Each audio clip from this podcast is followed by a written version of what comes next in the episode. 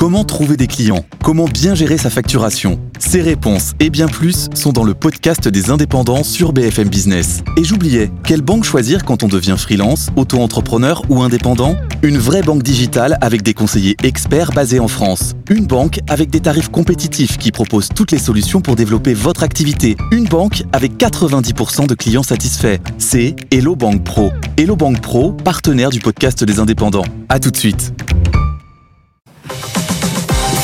BFM Business, BFM Crypto, la chronique.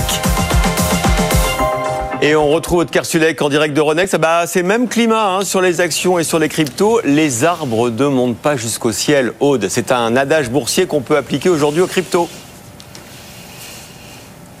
Eh oui, parce que le Bitcoin a connu son premier plongeon euh, de l'année de plus de 6% depuis 24 euh, heures. On a perdu les 45 000 dollars qu'on avait euh, franchis en ce début d'année. On a 43 156 dollars ce matin. Alors hier, on a décroché sur des rumeurs de rejet de l'approbation de l'approbation et de l'ETF Bitcoin. Alors que ça fait des semaines, au contraire, que le marché monte sur cette autorisation hein, de ces produits de la part du régulateur, la SEC.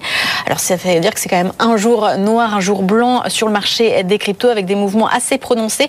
Et ça l'est d'ailleurs encore plus sur l'Ethereum qui baisse de 7% ces dernières 24 heures. On est à 2238 dollars ce matin. Bon, vous voulez nous remonter, donner le moral et vous voulez nous changer un peu d'air. On va pas investir sur le Bitcoin, donc on s'interrogeait hier. Vous voyez, on a bien fait de ne pas y aller. Euh, mais vous nous dites qu'on peut miser sur Mickey. Avec ce gros changement pour Mickey depuis le 1er euh, janvier, son image est tombée dans le domaine public 95 ans après sa création. C'est la loi américaine, hein.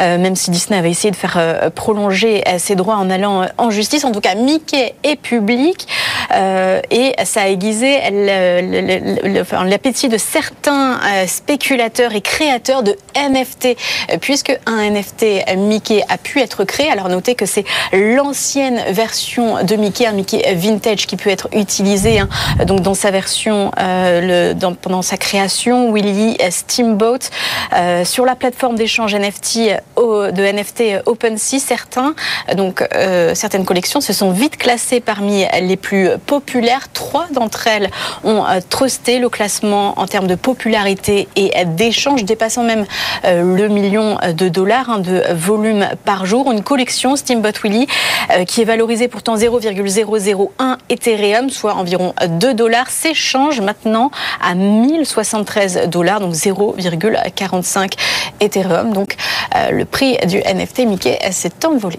Merci Aude.